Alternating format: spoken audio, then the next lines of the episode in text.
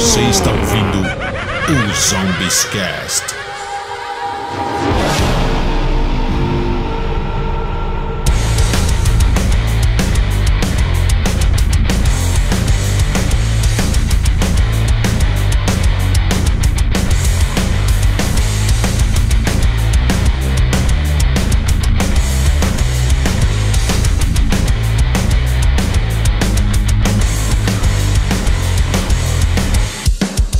Salve rapaziada, sejam bem-vindos ao primeiro episódio do Zombies Cast. Eu sou o Natan. Logical. Ah, sou eu. Fala galera, aqui é o Logical. Fala comigo, aqui é o Vitor. Pô, Já começamos cara bem, aí mano. deu mole. Bom, pessoal, esse é o primeiro episódio da nossa série de podcast que a gente vai estar fazendo, é, cobrindo o modo zombies. Na verdade, não vai ser especificamente sobre os zombies, a gente tá pensando nisso ainda, mas a ideia é focar nos zombies. A gente não é muito experiente nisso, então, assim, né, desculpa qualquer coisa. Mas a ideia principal é trazer ideias dos zombies e ideias que vocês mesmos podem trazer. Talvez algum de vocês não me conheça, eu sou o Natan, eu tenho um canal de zombies há mais ou menos 3 anos e eu trago conteúdo praticamente semanal, três vezes ou quatro vezes por semana. Eu pensei nesse projeto há alguns anos, deve fazer mais ou menos dois, dois e alguma coisa, só que ele nunca saiu do papel porque, sei lá, meio que eu nunca tive aí a, a, vontade ou, sei lá, a atitude de realmente começar. Mas daí, recentemente, eu comecei a conversar com o Logical, que tá aqui também. A gente pensou bem e resolveu colocar em prática e nós dois juntos vamos estar colaborando aí pra trazer esse programa, se tudo der certo, a cada duas semanas ou alguma coisa assim. Pelo menos a cada duas semanas. Hoje o episódio vai ser baseado em experiências que a gente teve com os zombies no passado. A ideia é a gente mais ou menos contar como a gente conheceu os zombies, o que que os zombies é pra gente, se a gente ainda joga zombies, se os zombies perdeu seu rumo e eu queria começar, tipo, falando que os zombies pra mim hoje é uma coisa que eu posso dizer que tá ficando bem maior na minha vida do que eu imaginei por muito tempo, porque agora eu produzo conteúdo, né? E, pô, fico muito feliz com os resultados que tá dando agora. Sei lá, mano, vai que um dia até dá pra viver disso, eu acho muito difícil, mas assim, é, nos Estados Unidos existem várias pessoas que já fazem isso. Não só nos Estados Unidos, também em Inglaterra e outros lugares do mundo. Então ia ser muito interessante. Até canal, não sei se é mexicano ou espanhol, né? Mas é, canais que falam em espanhol, como o Pride 115, já vivem disso também. E é um conteúdo que eu gosto muito, que se a Treyarch colaborar pra trazer bons conteúdos e bons jogos no futuro, talvez tenha um potencial de crescimento aqui no Brasil bem grande. Alguém quer começar aí falando então a sua história com os zombies? Bom, diferentemente do Natan, eu sou um vagabundo, não faço vídeo nem nada pro YouTube. Então eu, os zombies pra mim é mais como se fosse um hobby, né? Aquela coisa que não tô fazendo nada, vou jogar uns zombies, né? Porque assim é a vida. Eu já tive várias, várias vontades de fazer assim, né? É, um canal pro YouTube, mas eu nunca consegui porque eu realmente sou folgado e não tenho paciência pra fazer, não, não até corajoso. É, não, meu, minha ideia de quando eu criei o canal assim foi tipo assim, eu tinha um amigo que tinha um canal de outra coisa nada a ver, e eu já tinha tido um canal antes, só que eu não botava fé e eu tinha bastante vergonha, sabe? Correção, outros canais. Outros, é, mais de um canal que eu já tive. Pô, sei lá, se eu fosse contar todo o tempo que eu tô no YouTube, é claro que eu era criança, então nem conta, mas assim, se eu fosse contar, eu acho que desde 2013 mais ou menos, por aí, alguma coisa assim. E quando eu criei meu canal, eu criei muito assim, foi no foda-se, sabe? Tipo, eu falei, cara, eu vou fazer e tinha um objetivo muito específico. Eu já falei várias vezes no canal, mas quando eu criei meu canal, foi basicamente assim, cara, eu quero fazer um conteúdo que não tem aqui, que eu consumo muito na gringa de zombies. E eu gostaria de fazer uma coisa que eu assistiria. E meu objetivo naquele momento era entrar em um canal que eu era muito fã, que era o Divinium Six. E eu fiz uma aposta com um amigo de que até um mês eu conseguiria pelo menos aparecer no canal. E eu acabei aparecendo mesmo e foi muito divertido. É, foi um canal que durou por um tempo, a maioria de vocês talvez não conheça, mas foi um canal que fez uma colaboração de todos os canais de zombies que tinham na época. E todos participaram, eu diria. É, alguns como membros convidados, outros como membros fixos. Eu comecei como membro convidado, mas eu tive o privilégio aí de poder me tornar um membro fixo depois. E o projeto não durou tanto tempo assim, não foi pouco tempo, mas não foi muito tempo. Justamente porque no Brasil, como eu falei antes, não, não existe esse negócio de viver de zombies, pelo menos até agora, né? De ser streamer de zombies ou canal de zombies. Isso ainda é, não existe, de viver apenas disso. Então as pessoas que publicavam vídeo lá publicavam, além do próprio canal, né? Publicavam meio que de bom, bom grado, assim, sabe? Tipo, é, faziam um vídeo só pra entreter a galera, porque realmente, além de não ter nenhum retorno financeiro, o que mesmo se tivesse ainda ia ser uma complicação, porque não ia ser grandes coisas, é, era muito tempo, né? Consumido pra produzir o conteúdo. E a ideia naquela época era assim: você tinha cinco membros fixos, se eu não me engano, e cada um era em um dia da semana, e no sábado, no sábado era um membro convidado. Então a gente tinha vídeo segunda, terça, quarta, quinta e sexta cada dia com um membro diferente. E no sábado a gente tinha um vídeo com um, um outro membro que era um convidado que, tipo, era podia ser um cara com 10 inscritos de zombies que foi convidado. Então era muito legal, era muito. É, é, abrigava, trazia muita gente que era pequeno. E, cara, foi o meu, foi o meu momento de, tipo, dar um, um, uma crescida também. Quando o meu canal tinha, sei lá, 200, 100 inscritos. E foi um projeto que foi iniciado aí, acho que pelo DGN, pelo Kennedy. Não, Kennedy. Não, não lembro, na verdade. Eu sei que o DGN tava por trás do projeto, principalmente. E, cara, foi, foi incrível e eu acho uma pena que ele se perdeu. Mas eu também não, não assim, eu não tiro a razão dos caras, mano. Eu não, eu não vejo um projeto como esse dando certo na situação que a gente tá agora, sabe? De não conseguir viver de zombies, etc, tá ligado? Não, realmente, a época dos Vinil Six foi uma época bem legal, porque foi a parte que mais todo mundo se juntou, né, dos zombies em si. Principalmente a parte de youtubers, né? Porque sim, sim alguns, alguns youtubers até nem fazem mais vídeo de zombies que trabalhavam de Video Six e tal. Foi uma, uma, assim, foi uma época de prosperidade, né, para um modo zombies foi, si. Foi, foi muito na fase off também, né? Sim, foi tipo, vamos off? fazer porque realmente a fase off de qualquer jogo é difícil de você trazer conteúdo. Você tem que ir atrás. Não é simplesmente ligar a câmera e ver jogar, porque todo mundo já jogou, todo mundo já viu como é. Então, é uma coisa que ajudou muito a comunidade. Uma pena que eu acho que não deu certo por motivos não sei porquê, né? Porque, mas é uma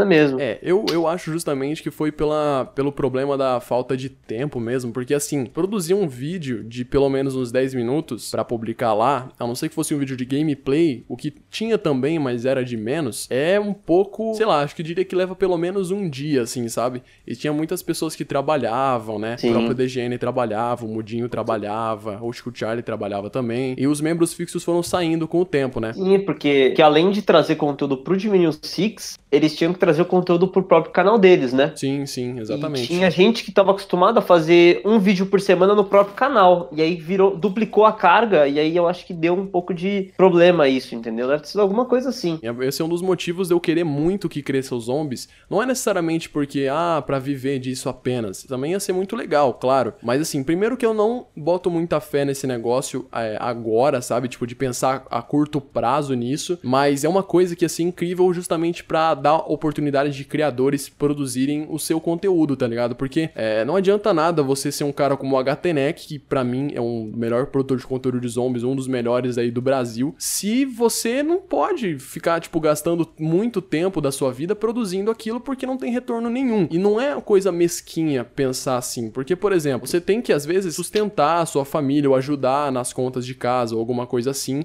e daí você vai lá e fica fazendo vídeo pro YouTube que você gasta horas e muitas horas da sua semana aí, umas 30 horas da sua semana para fazer. Então meio que acaba te obrigando, te forçando a parar porque você tem que dar foco para outras coisas, para os estudos, para trabalhar. Se a pessoa recebesse por isso, você poderia dar aquela atenção extra e fazer os vídeos regularmente, porque você tá recebendo por isso. Então você não tá é, simplesmente num lazer, entendeu? Você tá num lazer também, porque querendo ou não é divertido de produzir, mas você tá num lazer que tá te dando um retorno financeiro. Eu acho que um dos problemas da gente não ter tantos canais de zombies ativos hoje é justamente pela falta de retorno financeiro e pela necessidade das pessoas de viver sua vida, né? De ir pra faculdade. A maioria dos canais que eu lembro agora, se eu parar pra pensar, pararam por causa de faculdade. O Kenneth parou por causa de faculdade. Você lembra do Nathan DBF? Acho que era isso que ele uhum. fazia vídeo de estratégia. Ele parou por causa da faculdade também. O Master também parou por causa da faculdade. Então, a faculdade, o trabalho, a vida, né? Acabou ficando no caminho das pessoas e, tipo assim, não é bem no caminho, né? Porque meio que é a parte principal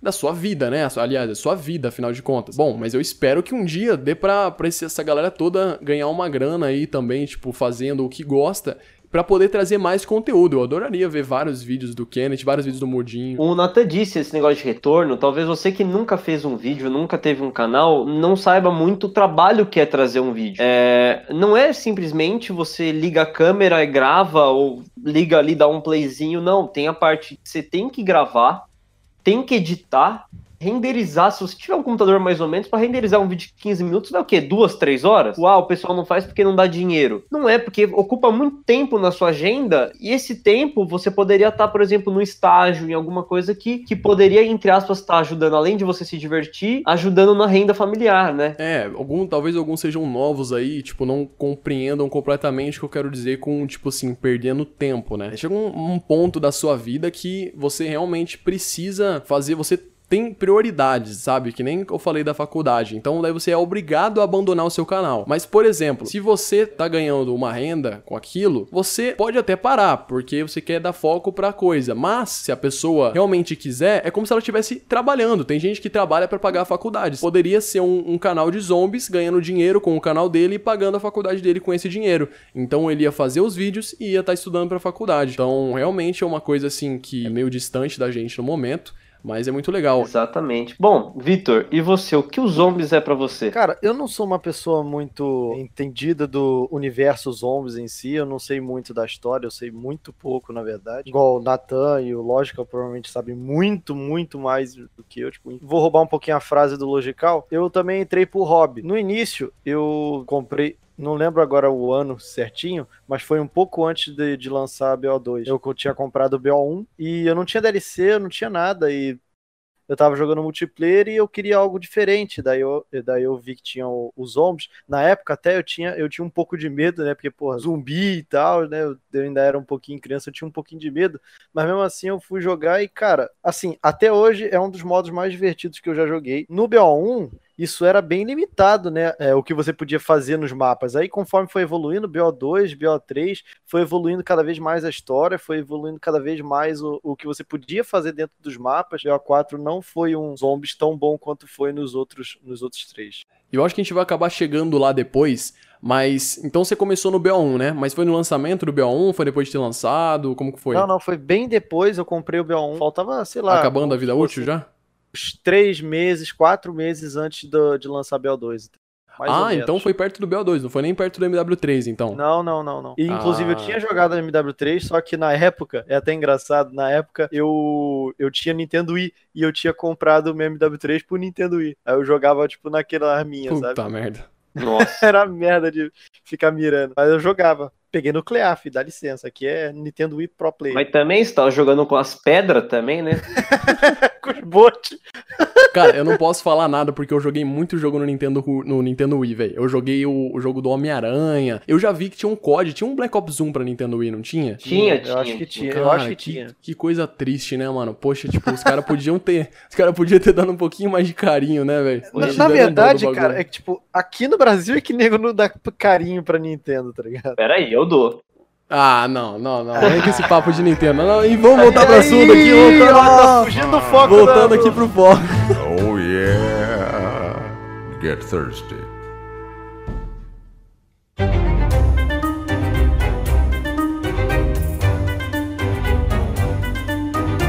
Eu acho que os zombies, ele saiu um pouco do, do plano que a Treyarch tinha quando ela fez lá no World War, né? Que era como se fosse um modinho secundário, secundário né? né? Aquilo, cansei do multiplayer, já tô jogando 25 horas seguidas, vou descansar a cabeça no modinho lá que você entrava na Nat um Totem, né, que é o primeiro mapa dos homens, para quem uhum. não sabe, e você ficava lá matando zumbi. Era tão questão de sobrevivência que eu não sei se todo mundo sabe, mas antes de lançar uma atualização no Jet War, você gastava pontos para refazer a barreira e não ganhava, porque teoricamente você que ganhava com o zumbi não entrando dentro do, do mapa, entendeu? Então assim, eu acho que os zombies deixou muito de ser esse modo secundário e para muita gente começou a, a ser teoricamente o um modo primário. Eu comprei, por exemplo, rapidinho falando o BO3 e o BO4 pelos zombies. Eu nem joguei muito multiplayer. Não, eu também. O BO3 e o BO4 100% apenas pelos zombies. Eu nem pensei duas vezes. E eu acho que hoje em dia, pelo menos a partir aí do BO4, o zombies está tão popular quanto o multiplayer. Canais de zombies, você vai ver tão grandes, hein, cara? Noah, o, Mr. Dalek lá, o, o Raffle Waffles. Tem, tem muitos canais de zombies.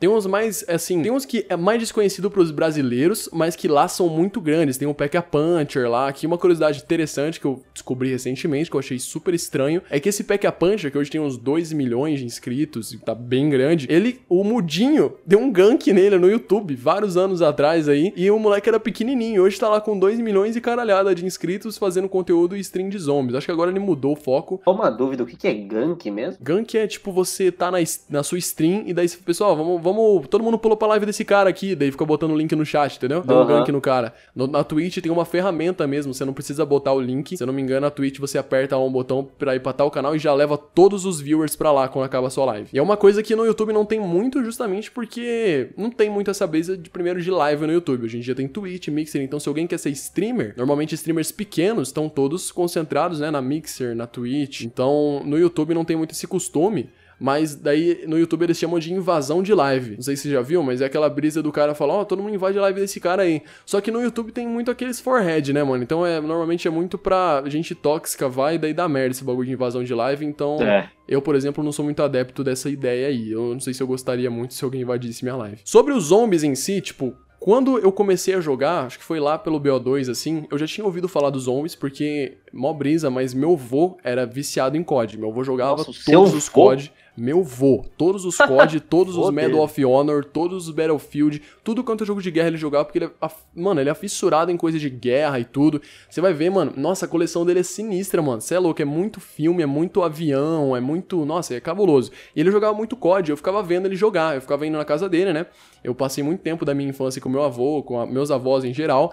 Eu saía para comprar pão com ele, tomava um caldo de cana, daí a gente fazia um pão com mortadela e eu ficava vendo ele jogar. E ele ficava jogando COD. Eu achava muito legal, mas era aqueles COD mais antigos, COD 1, 2, 3. Não sei se ele chegou a jogar o 4 e o 5, né, o World War. E um dia, eu já tinha Xbox 360, né? Eu tinha só um jogo, ou dois, que acho que era Assassin's Creed 3 e Naruto Storm 2. Eu tava com um amigo no, na party lá conversando e eu comecei a ouvir um cara xingando pra caralho de fundo, tipo, ah, seu filho da puta, não sei o quê. Daí eu comecei a perguntar, mano, quem que tá na sua casa xingando? Não, não, é que eu tô jogando um jogo aqui, tem muito xingamento. Daí eu falei, ô louco, o jogo é dublado. Porque nessa época se Assassin, acho que era Assassin's Creed 3 era dublado e se tinha mais uns, sei lá, cinco jogos dublados era muito. Então quando eu vi dublado, eu estranhei muito. Mas daí eu perguntei pra ele que jogo que era e ele me falou que era o Black Ops 2. Daí eu fiquei meio, nossa, Black Ops 2 é o Call of Duty, né? Daí ele falou, sim, é o Call of Duty. Daí eu falei, pô, cara, acho que eu vou querer experimentar esse jogo aí. E tava na época do lançamento, era lá pro fim do ano de 2012, começo de 2013. Não, acho que, acho que era fim de 2012 mesmo. E daí eu fui na loja aqui de perto de casa e fui lá e comprei o jogo. Cheguei em casa e eu comecei a jogar assim, beleza, e eu comecei a dar uma explorada e eu vi que tinha o modo zumbi, que eu já tinha reparado na casa do meu avô, porque ele não, ele não joga multiplayer, não joga zombies, ele joga campanha. Mas eu via lá que aparecia no menu zumbis. Eu sempre fiquei curioso com isso, porque naquela época também não tinha muito costume de ver YouTube, a não ser vídeo de Minecraft, né? 2013 ali, vendo Extreme e olhe lá. Eu tinha 11, 12 anos. E daí eu peguei, abri o BO2, fui jogando, e daí um dia eu achei o zumbi e falei, cara, vamos lá, vamos lá. Daí eu cliquei,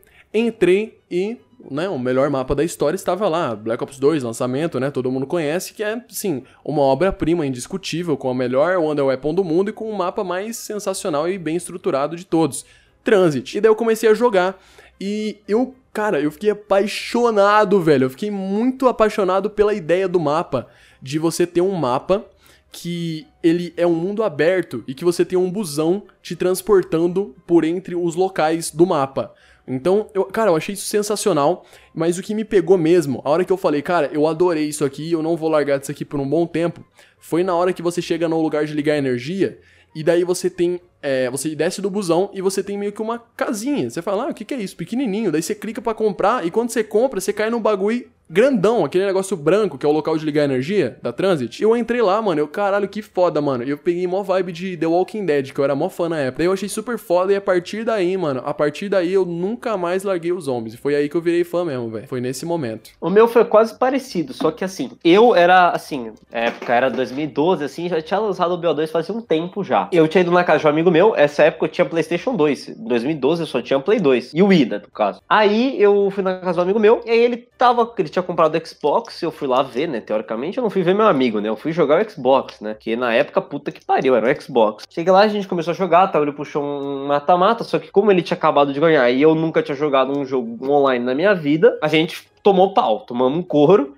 E aí ele virou e falou, mano, tem um negócio que é legal aqui nesse jogo que chama os zombies. E aí a gente procurou, e como o Nathan disse, lançamento do BO2, o melhor mapa do mundo. Só que assim, eu acompanhava, é, eu não lembro se era 3G, era um negócio assim, era como se fosse um canal junto do Venom, daquele Feromonas, do Monark, era um canal conjunto deles que eles tiveram muito tempo atrás. Ah, eu sei qual que é. E Tô teve ligado. uma vez que eles trouxeram Extreme Gamers, era o nome. Isso, eu lembro, eu lembro, eu assistia é. também. E aí teve uma vez que eles trouxeram um mod do Minecraft dos zombies. E tipo, era na Nat deram um totem e eles iam lá reconstruindo barreira, tal, o zumbi vinha, eles iam e compravam uma caixa. Eu fiquei fascinado no negócio de você pagar um, um dinheiro e vinha uma arma ou muito boa ou muito ruim. Eu achei incrível, assim, achei muito legal. E aí eu fiquei, tipo, com vontade de jogar. Quando eu vi que aquilo que eu tava apaixonado era os zombies, eu não sabia que eram os zombies do, do Black Ops. Eu tinha visto, eu pensei que era um mini-jogo do Minecraft, sabe? Não tinha nada por trás. E aí, quando eu vi eu até virei pro meu amigo e falei, nossa, é quase igual o que o Venom grava. Aí ele falou, mas é, o Venom grava isso aqui. Só que eu pulava os vídeos e só viu de Minecraft, né? Eu tava cagando por outros jogos. E aí eu joguei lá Transit, eu lembro que a gente chegou da, na, na Dining lá, lá comprando arma e o cacete, a gente morreu lá mesmo, né? Porque a gente não era bom. E assim, ou o busão ia embora com a gente, ou a gente morria. Round 3, assim. Você falou sobre o Venom e o canal Extreme Gamers e trazer conteúdo de, de zombies no Minecraft. Mas não só isso, eu lembrei também que o BO2 foi uma fase muito popular do COD, né? Então, tipo, é, teve foi. várias coisas. É, por exemplo, o Venom Extreme trouxe vídeo de, de BO2 trouxe zombies. O BRK uh -huh. trouxe vídeo de zombies também. Funk Black Cat era só Sim. Black Ops. Exatamente. E daí foi surgindo também Bruninho Sossetti, essa galera aí. O Sossetti gravou com o BRK Sedu, se não me engano. Foi uma galera monstra jogando BO2 e eu acho que por isso que o BO2 foi um dos jogos mais populares. Eu acho que por isso que o, eu, pelo menos do meu ponto de vista, o BO2 foi o que mais alavancou players dos zombies, assim. Foi meio que onde eles começaram a ver o potencial a ponto de fazer o BO3 virar, tipo, é, não diria que foco, mas assim, do meu ponto de vista, o, o foco do BO3 é os zombies, sabe? O multiplayer não é grandes coisas e a campanha, né, vamos combinar que também não é a melhor campanha do mundo. Então, mano, sem contar que eles fizeram uma DLC exclusiva de zombies, né? Com oito mapas. Uma DLC separada da Season. Então, assim, eu acho que depois do BO2 eles falaram e olharam assim: ó, pessoal, isso aqui tem potencial. Acho que dá pra gente pegar isso aqui e fazer alguma coisa com isso e dar um foco grande. Que nem você falou, a questão deles perderem a ideia de que é um modo extra e começarem a dar muito, né? Muita atenção. Uma atenção essa que talvez não tenha sido tão boa pros zombies também. Porque, por exemplo, entrando em outro tópico agora, eu acho que os zombies perdeu muito da essência dele depois que ele começou a ter essa brisa de cutscene, de você ter cutscene inicial, cutscene final. Não é ruim, mas uma coisa que me chamava muita atenção nos zombies era que a história era toda composta pelos diálogos do mapa, pelos rádios que você encontrava, pelas cifras, mensagens e coisas que estão subjetivas, que estão no mapa, jogadas por aí, uma coisinha na parede, uma coisinha lá no telhado. Isso era legal, você tinha a sensação que você estava descobrindo, a sensação tinha, a comunidade tinha a sensação que estava descobrindo as coisas e que a gente era tipo uns puta detetive. E no BO3 é, começou a mudar as coisas um pouco, começou a ter cutscene pra caralho, não que o BO2 não tenha, mas o BO3 foi onde começou a meter muita cutscene, intro e outro, e um monte de coisinha. E realmente me incomodou um pouco. Não é ruim, mas eu acho que começou a se perder ali pro Black Ops 3. E o Black Ops 3 foi a causa do BO4 em questão de história ter ficado meio meh, tá ligado? Porque o BO4 tem problemas muito maiores que a história nos zombies, né? Mas é, eu acho que a história também é um grande problema. Bom, é, o que você falou do BO2 ser uma alavanca, né, nos zombies, eu acho que eu chuto que o Black Ops 2 foi o maior COD até agora. Tem gente que fala do MW3, tem gente véio. que fala do BO1, mas eu nunca escutei ninguém falar, putz, eu não joguei o BO2. Eu gostei muito do BO2 e para mim foi o melhor que eu já joguei. Eu também. Tanto em zombies quanto é, em multiplayer, eu... para mim não não bateu nenhum deles dos que vieram. Né? Em questão de zombies, eu prefiro é. o BO3 por ter mais conteúdo e ser mais bonito e tudo, mais organizadinho. Eu critiquei a questão do storytelling, né, das intro, outro, mas a história do BO3 para mim é uma das melhores. Eu gosto muito da lore que eles passaram, que acabou sendo meio deturpada depois e que em Revelations também cagaram. Eu acho que até Revelations a lore tava assim muito boa. Revelations fez cair um pouco e BO4 fez cair mais ainda, mas BO3 tem muito conteúdo, velho. Eu não sei nem se dá pra, tipo, se é justo comparar, tá ligado? BO3 não, com é, qualquer outro. Os é zombies, realmente, o melhor zombies é o do Black Ops 3 mesmo contando com as Zombies Chronicles, que é um ponto assim decisivo né, nessa disputa, mas antes a gente teve mapas muito bons, que foi Shadows of Evil, Revelations, mais ou menos, né? O pessoal gosta de Revelations por ser um mapa fácil, mas é legal porque é, Deres Endraha e Shadows já bate, já bate. Derais Endraha é é Origins da nova geração, é quase isso. Então, Derais Endraha por ser um mapa mais, eu acho, mais azulado assim, acho que deu uma lembrança de Origins, ter quatro armas, enfim. O BO3 é muito bom nos zombies. O BO2 2 também é, lógico. Tem os Origins, que é uma pérola dos zombies, assim. Tem gente que não gosta, eu respeito, mas é o mapa favorito de muita gente. E chegou com o ideal de quatro Under Apples, um para cada personagem, o que, que nunca tinha que acontecido inovou, antes. Um mapa que inovou muita coisa. Origins foi, não. Ali foi a mudança. Origins é mais BO3 do que BO2, se você for olhar. Exatamente. Era um mapa gigantesco em comparação aos outros, enfim. Só perdia para Transit, mas Transit todo mundo sabe, né? O Cara, Fog acabava com o mapa. Qualquer coisa. Não, Transit é o melhor mapa do mundo, cara. Não pra mim, quem Não, não fala mal de que que Transit tá é falando, nazista, cara. Eu não sei, não, não sei o que você, Só você tá não falando, não sei velho. do que você tá falando. O que você tá falando, Natan? Eu tô Eu só queria Transit, falar cara. que quem fala que a não gente ganha é que- ruim não sabe usar, tá? Não, sa é, não sabe, não, sabe, usar, cara. Não sabe, não sabe. O bagulho se quebra, do se nada. não sei quebra, se quebra porque não sabe usar. É isso. Exatamente. Exatamente. Nossa, aí. mano, essa parte Eu vou falar um ter que... negócio aqui, mas deixa quieto. Deixa quieto. Essa parte vai dar uma treta cabulosa, mano.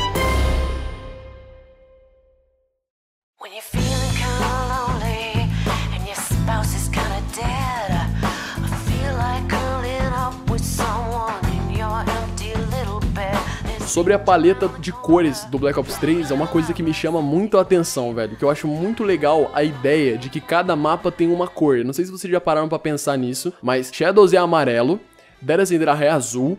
Zetsubo é verde, Aham. God of Grove é laranja, ou avermelhado, e o Revelations é meio que um bagulho diferente, assim, Uma tipo, tem o várias cores. Revelations, ele, ele tem, ele traz uma. Eu acho que o Revelations ele não é mais uma cor. É isso, isso mesmo que eu penso, tipo um padrão de espaço, assim, né? Tipo, é como É. se fosse um pattern, assim, de Photoshop. Exatamente, é uma coisa que não tem a sua cor própria, porque ele não é um mapa próprio, ele, ele é vários num só. Sim, cara. Então é como se a paleta dele fosse a cor de cada mapa. É, é muito foda, é muito foda a ideia de Revelations.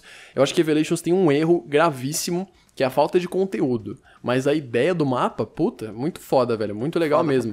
Porque assim, por exemplo, quando eu falo de falta de conteúdo, eu vou me comparar com os outros últimos mapas que eu joguei. O BO2, eu acompanhei todas as DLCs no lançamento. Mas em Origins não, porque eu não gostei de Origins desde o dia que saiu, então eu não acompanhei. Então é complicado eu dizer. Mas Origins, eu olhando agora, do meu pouco que eu sei, porque eu realmente não sei muito de Origins, é um mapa que tem conteúdo. É bastante coisa pra fazer, mano. Tem o bagulho do soco, dá pra fazer, o Vant Max, Drone Max, os cajados, o cajado upgrade, e é muita coisa, velho. E daí você tem a Tag Der Totem, que, mano, é bastante conteúdo também, é muita coisa. E no lançamento, pelo menos, eu senti que não acabava. Falava, meu Deus, acabamos de descobrir isso e tem mais isso que a gente viu- descobriu agora, que incrível. Daí você pega Moon, que era um mapa, tipo assim, também sensacional e com um conceito bem diferente, que era bem legal. Não tinha tanto conteúdo quanto esses outros dois, mas era bastante coisa também, era bem interessante. E você via pela primeira vez essa manta no MPD e tudo. E daí você tem é, você tem a, a- o do Black Ops 3, você tem Revelations. Revelations não traz muita inovação, a gente tem duas Wonder Weapons recicladas, apesar de uma delas ser, tipo, fan favorite, pedido dos fãs, né? Hoje em dia, ninguém mais aguenta ver uma, uma Thunder Gun, né? Mas quando viu em Revelations, todo mundo, nossa, puta que pariu. Realmente, Thunder Gun Realmente, não dá quando mais. saiu a Thunder Gun, eu tava... É, hoje em dia Nove. não desce mais Thunder Gun pra mim, mas naquela época, quando saiu Revelations, o povo ficou maluco. Daí a Pot Conservant foi reciclado também, daí você tinha Boss reciclado, Margo reciclado, né? Você tinha uma boss fight ruim com Shadow Man. Margua tinha até sua diferencinha, né? Pelo menos eles É. não, não, não foram aquele copiar. É aquele. Deixa eu copiar, mas eu vou, eu vou, eu É, vou mudar sim, as sim. palavras, assim, Ele- sabe? eles, eles fizeram uma coisa nova, mas eles fizeram aquele famoso, né, recycle, assim. Então, assim, eles podiam ter trazido mais coisa. E o mapa, qual que é a brisa do mapa? Você quer ver como que eu, eu analiso quando uma coisa tem menos conteúdo que a outra? Eu pego o Origins. Origins, você chega, você tem que fazer tal coisa, depois eh, fazer os desafios, daí fazer o, o socão lá, daí você tem a pá de ouro, tem... tem mano, tem muita coisa, tem o upgrade dos cajados, tem muita coisa pra você ouro, fazer. tem Um monte de coisa. Na Tag Der Totem, você tem coisa pra caralho também pra fazer. Você tem menos coisa, bem menos do que Origins, mas você tem mais coisa. E tem aquele bagulho de você pegar e subir até lá no 935 na base, super pica também. E daí você tem Moon, Moon também não tem muito conteúdo, mas como eu não joguei na época, eu não tô em muito em posição de criticar assim. Mas daí você tem a Revelation. Revelation é o quê? Revelation é fazer os cinco altares e acabou. Acabou. Você, você faz os altares, quatro altares ou cinco altares, desbloqueia a boca do apóstolo, compra o pack punch e tipo assim, pra quem só vai jogar, não fazer easter egg, acabou. É só isso, tá ligado? Não tem muita coisa por A trás. Tem no parte mais máximo um difícil é upgrade ali. atirar em meia dúzia de pedras que estão no céu pra É. fazer o PK Punch da Serva Abissal. É, sem contar, agora você mencionou o bagulho da, da serva abissal, contando com easter egg também. O easter egg é um negócio, assim, patético de fácil, só que demorou quanto tempo pra resolver? Sete dias? Seis dias? Porque era impossível. Mano, era um espaço muito aleatório, cara. O bagulho de atirar em um negócio fora do mapa, assim. É, o primeiro tipo, era- passo era atirar nas lápides em- na, na- quem morreu primeiro na história. Depois você tinha que fazer o, o Keeper, né? O guardião, pra Não, achar, Keeper é né? achar um teleporte que tem uma pedrinha levantada na É, esquerda. cara, aquilo, aquilo é sacanagem, mano. Aquilo, tipo assim, pra mim esse easter egg é um dos easter eggs mais fraquinhos, não só por esses passos que são tipo, ridículos mesmo, mas pela boss fight, que é, porra. A boss fight também é fácil. E a questão também do, do método, né? De, porra, você pega a, a, a chave de conjuração, joga ela pro lado um outro. Eu achei que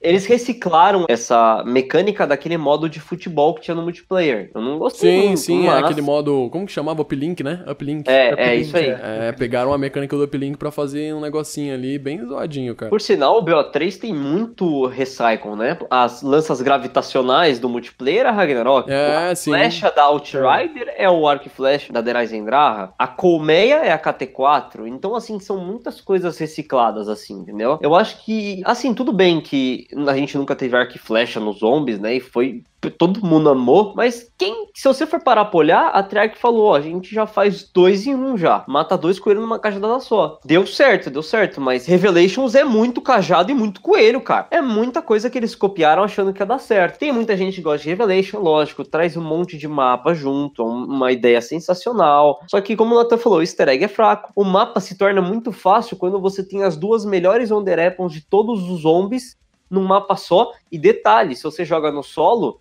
você pode pegar as duas ao mesmo tempo, que deixa o jogo muito mais fácil. É, até porque é um dos mapas com umas estratégias mais fáceis de pegar round 100, né? Pode não ser a mais rápida de todas, mas com certeza eu diria que tá entre as top 3 mais fáceis aí. Tem uma estratégia que é mais slow, mas que é ridículo de fácil, que é você ficar ali no spawn, né? Do lado da Origins, ali sem abrir a portinha do spawn, do lado esquerdo. E você fica ali matando com a, com a coisa, com a Pot Conservant. E quando vem o Panzer, você pula pro, pra Origins, pega a Thunder Gun, dá um, sei lá, três tiros, um tiro no Panzer e acabou. Tipo, é muito fácil. E essa é a estratégia mais lenta. Então, assim, um mapa que me lembra até um pouco o Transit nesse sentido, que é uma boa ideia mal executada. Imagina um mapa, tipo, super foda de todos os mapas dos zombies, só que um pouco maior e mais, mano, mais bem executado. Eu acho que eles fizeram uma coisa muito fraquinha com o que eles tinham na mão, sabe? Eles podiam ter feito um negócio bem melhor. Sem contar, mano, que assim, desculpa se alguém gosta, velho, mas a ideia de colocar Darius Zendraha em Revelations, eu não sei quem que teve, mano. A gente acabou de jogar o bagulho, por que que tem uma Darius Zendraha ali, velho? Por quê? Alguém me diz. Ah, Não tem- ele, eles colocaram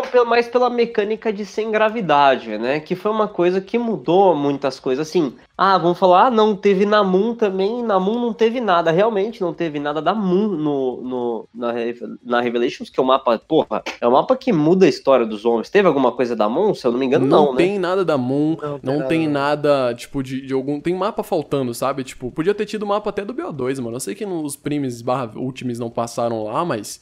Mano, sei lá, Não, tipo, tem, era meio tem a homenagem. da Bird, né? Quando troca de round na, na Kino der Totem, faz um barulho da Bird É. misturado com da, da, Tem da uma Kino. parte do mapa que dizem que é a Barrage, que é quando você desce da, Parece, lá de é, cima da desce Origins da- da pra Origins. Mob of the Dead, né? Não é isso? Aham. Aí ela, tipo, é meio que uma, aquela parte dos túneis da Bird, É, aí é. passa pra mob. Mas então, mas tem isso, mas não tem transit, não tem nada de Die Rise. Die Rise era bem fácil colocar, vamos combinar. Dá pra fazer uma salinha ali com, com os andares. Tipo a sala do Buda, dá pra meter a sala do Buda em algum lugar ali. Mete um Ia elevador combinar, ali já era. ia combinar bastante. Então eu acho que foi uma ideia boa, mal executada. E assim, perderam a oportunidade de fazer isso no futuro muito mais legal, né? Porque, pelo amor de Deus, eu, não- eu nem duvido de mais de nada, mas assim, eu não acho que eles vão fazer a mesma coisa de novo. Eles não vão fazer mais um mapa com- juntando todos os mapas de uma vez, né? Não, agora não vão mais. Que eu não duvido de mais nada da Treyarch, né, mano? Depois do Black Ops 4, cara. Bom, vamos, vamos falar. Então, então é isso, mano. Vou começar a falar de. Vamos falar de Black Ops 4, então. Vamos sofrer um pouco.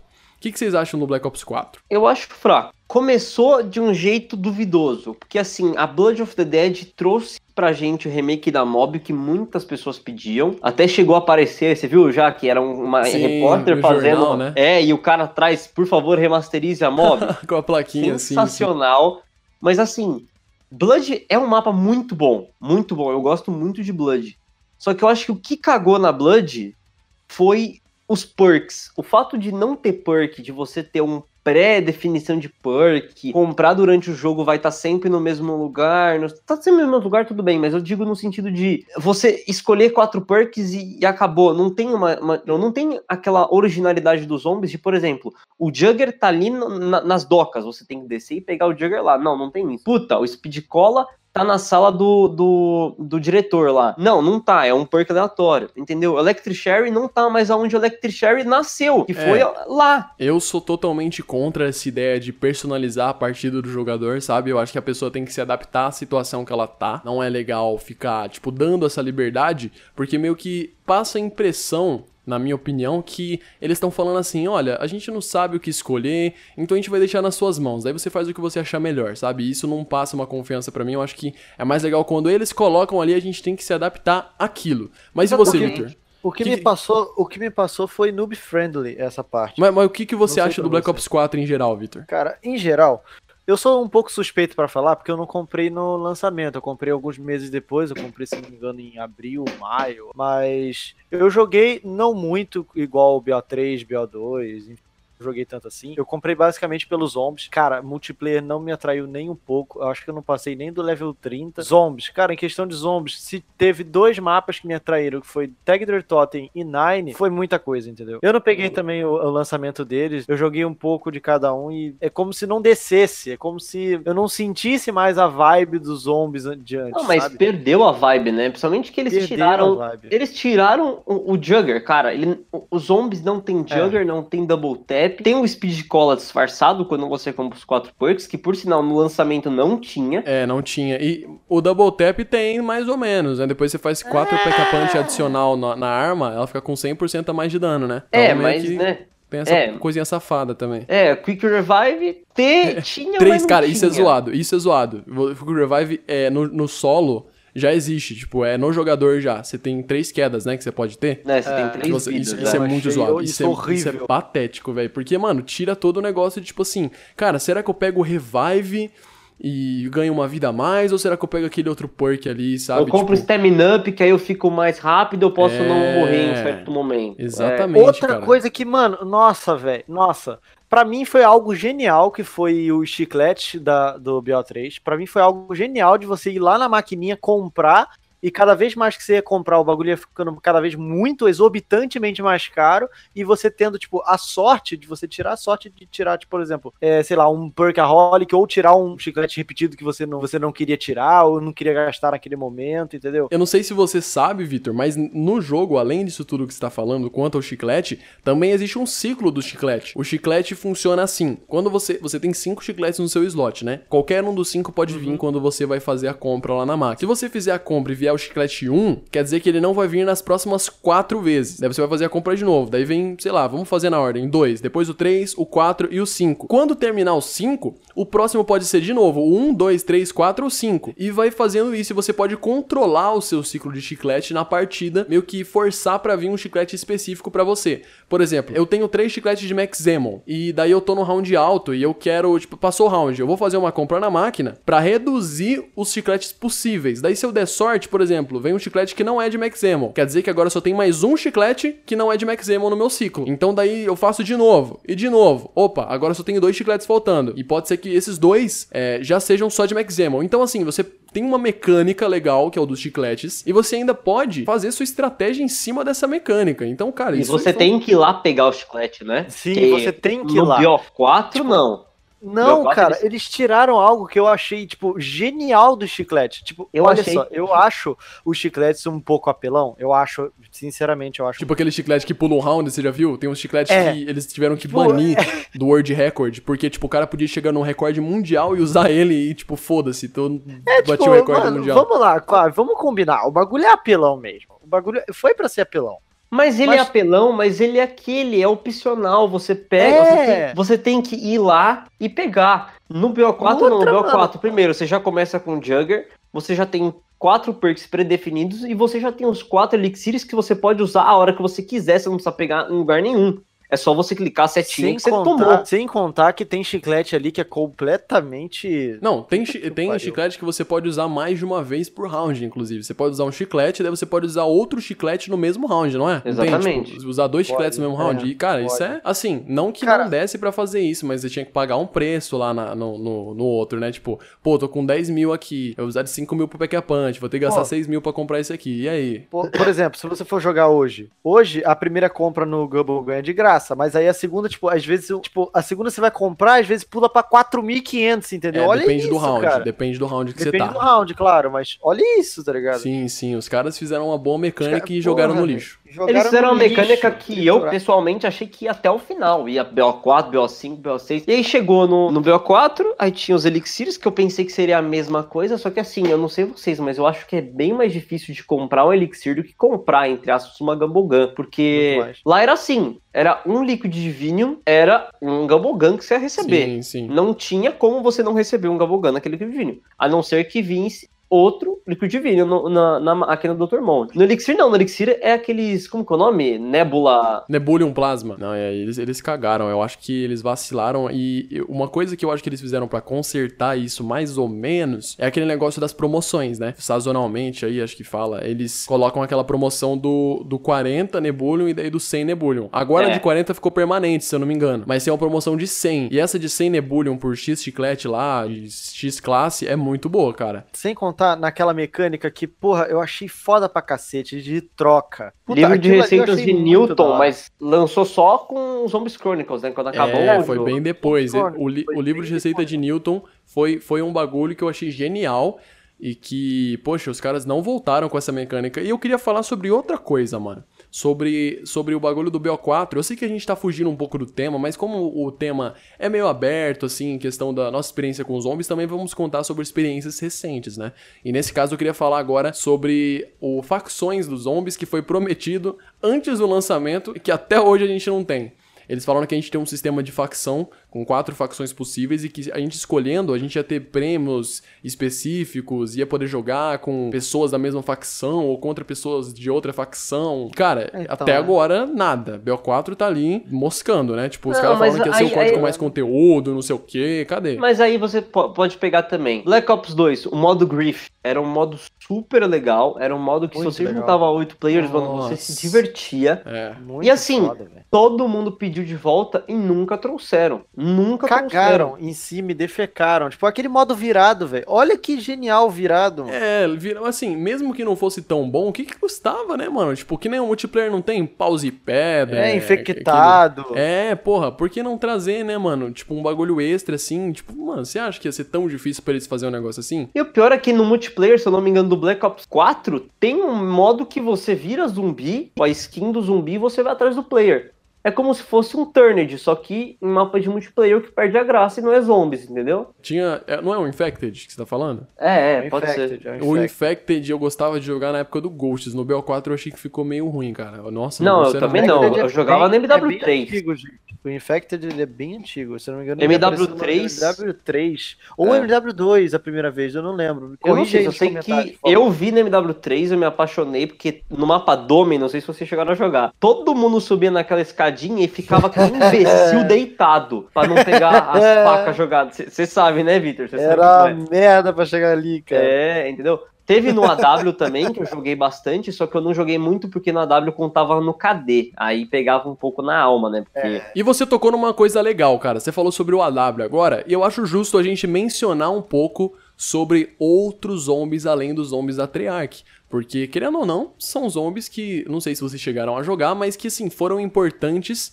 pra chegar no ponto que a gente tá agora. Eu acho que a competitividade em relação a esses zombies mudou algumas coisas pelo que a Treyarch viu. Eu, eu por exemplo, é, acho que o Black Ops 4 Assim, acho que a gente concorda aqui, meio unânime, que o BO4 é meio Nutella em relação aos outros, né? Tipo, esse bagulho do chiclete não ter que mais lá comprar, o perk você poder escolher onde vai ficar, Mob esses friendly. negócios assim. É, poder trocar de perk, botar aquele, que é o nome, molho secreto, e poder trocar de perk no meio da partida. Eu, o Quick Revive tá, então, noob friendly, tá ligado? Quick Revive, 3 Quick Revive com o jogador já, 200 de vida. Quando o jogo lançou, eram três tapas pra você morrer. Eram, e aí o pessoal chorou e colocaram É, dois. pois é. O- é. É isso, os caras. É isso que eu falei antes. Eu não gosto que eles dão na mão do jogador. O jogador não sabe o que quer, velho. Deixa, escolhe, cala a boca, escolhe, bota no jogo. E é isto, mano. Porque assim, quem reclamou, mano, beleza, válido, eu até entendo isso em específico. Mas tem coisas que as pessoas reclamam e que a empresa vai lá, ouve, mas tipo assim, não foda-se, sabe? Nem pensa muito sobre. Eu acho que o da vida até é válido, vai, mas por exemplo, tem coisas em, em jogos que a pessoa, ai, nossa, tá muito difícil, muda isso. Daí a empresa vai lá e muda, velho. Porra, mas É tipo assim, o jogo é, tipo seu ou é você- dos caras? É, então, é tipo você chega pra Dark Souls e falar que tá muito difícil. Porra, É, Dark Souls é um exatamente. dos jogos mais difíceis que tem no mundo, não é pra qualquer um. sei, mano. Tipo, às vezes a vibe do jogo é uma, daí você vai lá e começa a mudar muita coisa. Não que não possa fazer isso, mas daí começa a ficar entrar em território perigoso e vai fazendo muitas mudanças. Eu acho que isso é uma das causas do BO4. Mas como É, eu tava fica o falando. BO4, é. É, eu acho que o BO4 ficou meio assim por causa dos outros zombies. Se você for comparar, os outros zombies eram mais fáceis do que os da Treyarch. E isso atrai mais jogadores, em geral, né? Porque um cara que morre toda hora, talvez não fique muito É, fã o- do, do os zombies do. AW. Exozombies em si, é um não grande era fácil. Não era fácil, mas era mais fácil do que o da Treyarch. Não, realmente Muito era. mais por Você causa do ligava, dash você do- ligava a Cara, energia, acabou. A, a movimentação do Exo era a outro nível. É, era, o problema do- dos zombies do AW era aquele bicho elétrico que desativava seu exo. É, se nossa, não fosse isso, cara, se não fosse isso, você pegava um round bem mais fácil ali. Em falar Mas- em código do AW, é, não- você falou que a gente ia citar um pouco aqui. Quando lançou, eu fiquei super, super na brisa, cara. Tanto que eu fiquei por duas semanas no top 10 de pontuação do mundo, mano. Eu tava, tipo, viciado. Não, eu chegava da escola e jogava o dia inteiro. Mas isso, assim, o primeiro mapa. No segundo mapa, que foi aquele do hambúrguer, se eu não me engano.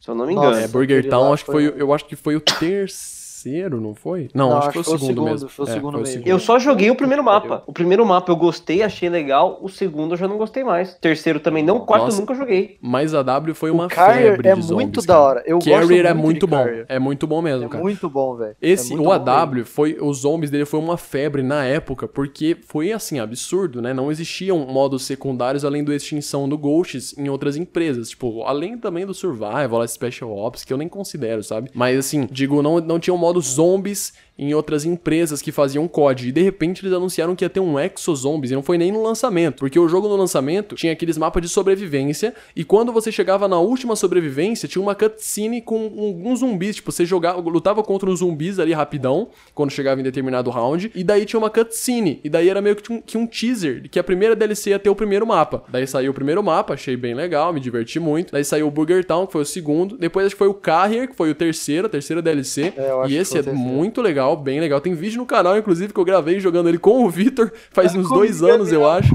Muito bom, muito bom mesmo. E daí- depois teve o último mapa, que esse eu não joguei. O AW, pra você ter noção, se eu não me engano, só faltam conquistas do último mapa pra eu platinar. Eu tô tipo com 1800 de 2000G, tá ligado? Uma coisa assim. Então eu joguei muito, eu adorei na época. Hoje em dia eu olho com mais olhar crítico, mas na época, nossa senhora, como eu Eu gostava, gostei, velho. ó, cara, eu gostei muito de AW, eu vou te falar bem a verdade. Eu gostei. Tipo assim, Eu ele não é o melhor porque- COD de todos os É. tempos, nem podendo, entendeu? Mas eu me diverti muito jogando multiplayer e o Exozombies dele. Eu me diverti muito mesmo. Eu me diverti muito no multiplayer porque você dava um tiro, é assim, igual no Fortnite agora, você dá um tiro, o cara construiu um hotel 5 estrelas com Wi-Fi. No, Então, no, no, no, no AW você dava um tiro, o maluco saia voando que nem um foguete. E a partir do AW começou essa brisa, né, de jogo futurista, então É. ficou um perigo, velho. Por exemplo, a, a brisa, a brisa quando você tava jogando multiplayer era o quê? Vou falar um pouco do multiplayer só pra dar um exemplo. Era você encontrar um cara e o cara dava um drop shot no máximo, e era isso que você ficava puto. Quando começou o AW e a partir daí, com os jogos com double jump, como o Infinite Warfare, até pior ainda no BO3 em que você podia regular o pulo, tipo no AW, você meio que sabia pra onde o cara ia, você apertava o A duas vezes e você sabia até onde que ele ia chegar e você podia já mirar ali, tá ligado? Agora, no BO3, o cara podia pular, esperar dois segundos e pular de novo no ar. Ou ele podia pular e pular de novo no ar, entendeu? Então, tipo, começou a virar essa dor de cabeça. De encontrou o cara, pula, e o cara pula também e você fica olhando onde que ele tá, onde que ele tá. Daí ele te mata pelas costas. O cara pulou, caiu atrás de você, tá ligado? Daí começou essa putaria aí de futurista e tudo. Mas, graças a Deus, esse futurismo não afetou os zombies. Os zombies do, da Treyarch nunca foi afetado pelo futurismo dos jogos, né? O Black Ops 3 fo- foi, É. futurista e os zombies não. O Black Ops 4 foi futurista, não foi? Black Ops 4 foi futurista, foi, Foi, é, futurista, futurista. e os zombies não foi também. Isso é bem legal, cara, bem interessante. E uma coisa que, assim, cara, na moral, eu respeito muito o Golfin Dive, o Dolphin Dive.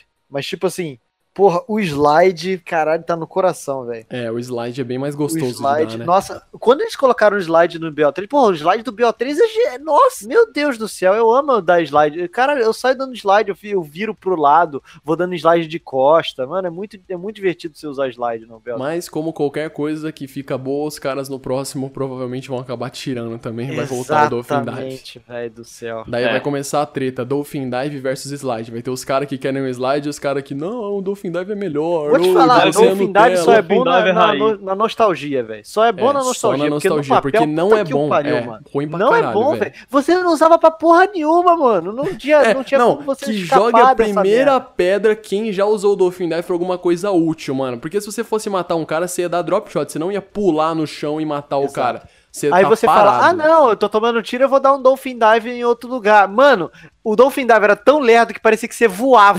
Você não, cara, você flutuava no, no ar. Dependendo do é seu aquilo, ping, cara? você não só flutuava, como você voltava Você pra trás e te matava, tá ligado? Você ficava estático na parada. O slide não, pô, o slide. Caralho, o slide, por exemplo, do, do BO3 é o slide mais pica do universo. É mesmo. Mas você vai muito longe, velho. Meu no, no Deus. slide do BO3 eu pegava, entrava em Shadows assim e ficava andando o mapa inteiro dando slide. Não, ah, é, mano, eu no saía virando a câmera assim, eu dava de slide de up, costa. Não precisava nem de stamina up. No Não, que stamina up é o caralho. Você saía dando Slide. slide de costa, de Tá frente, de de, boaça lado. já. Porra, velho, tá... era muito da hora. Mas aí os caras chegam e. Faz Cortaram barato no BO4 pra variar, né? Bom, então a gente já falou sobre o AW, já falou sobre os outros, e eu não, não sei, não quero muito falar sobre Warfare Zombies, eu não joguei, então eu sou suspeito pra falar. Também Então, não joguei. Mas falam que é bom. É, eu ia Exatamente. falar sobre isso também. Eu também não joguei. Eu joguei em uma live que eu falei assim, ó, pessoal, vou jogar aqui nessa live. Eu joguei todos os mapas na live. Menos o último, porque o último não deu, eu não lembro o que aconteceu. Mas eu joguei os outros mapas todos.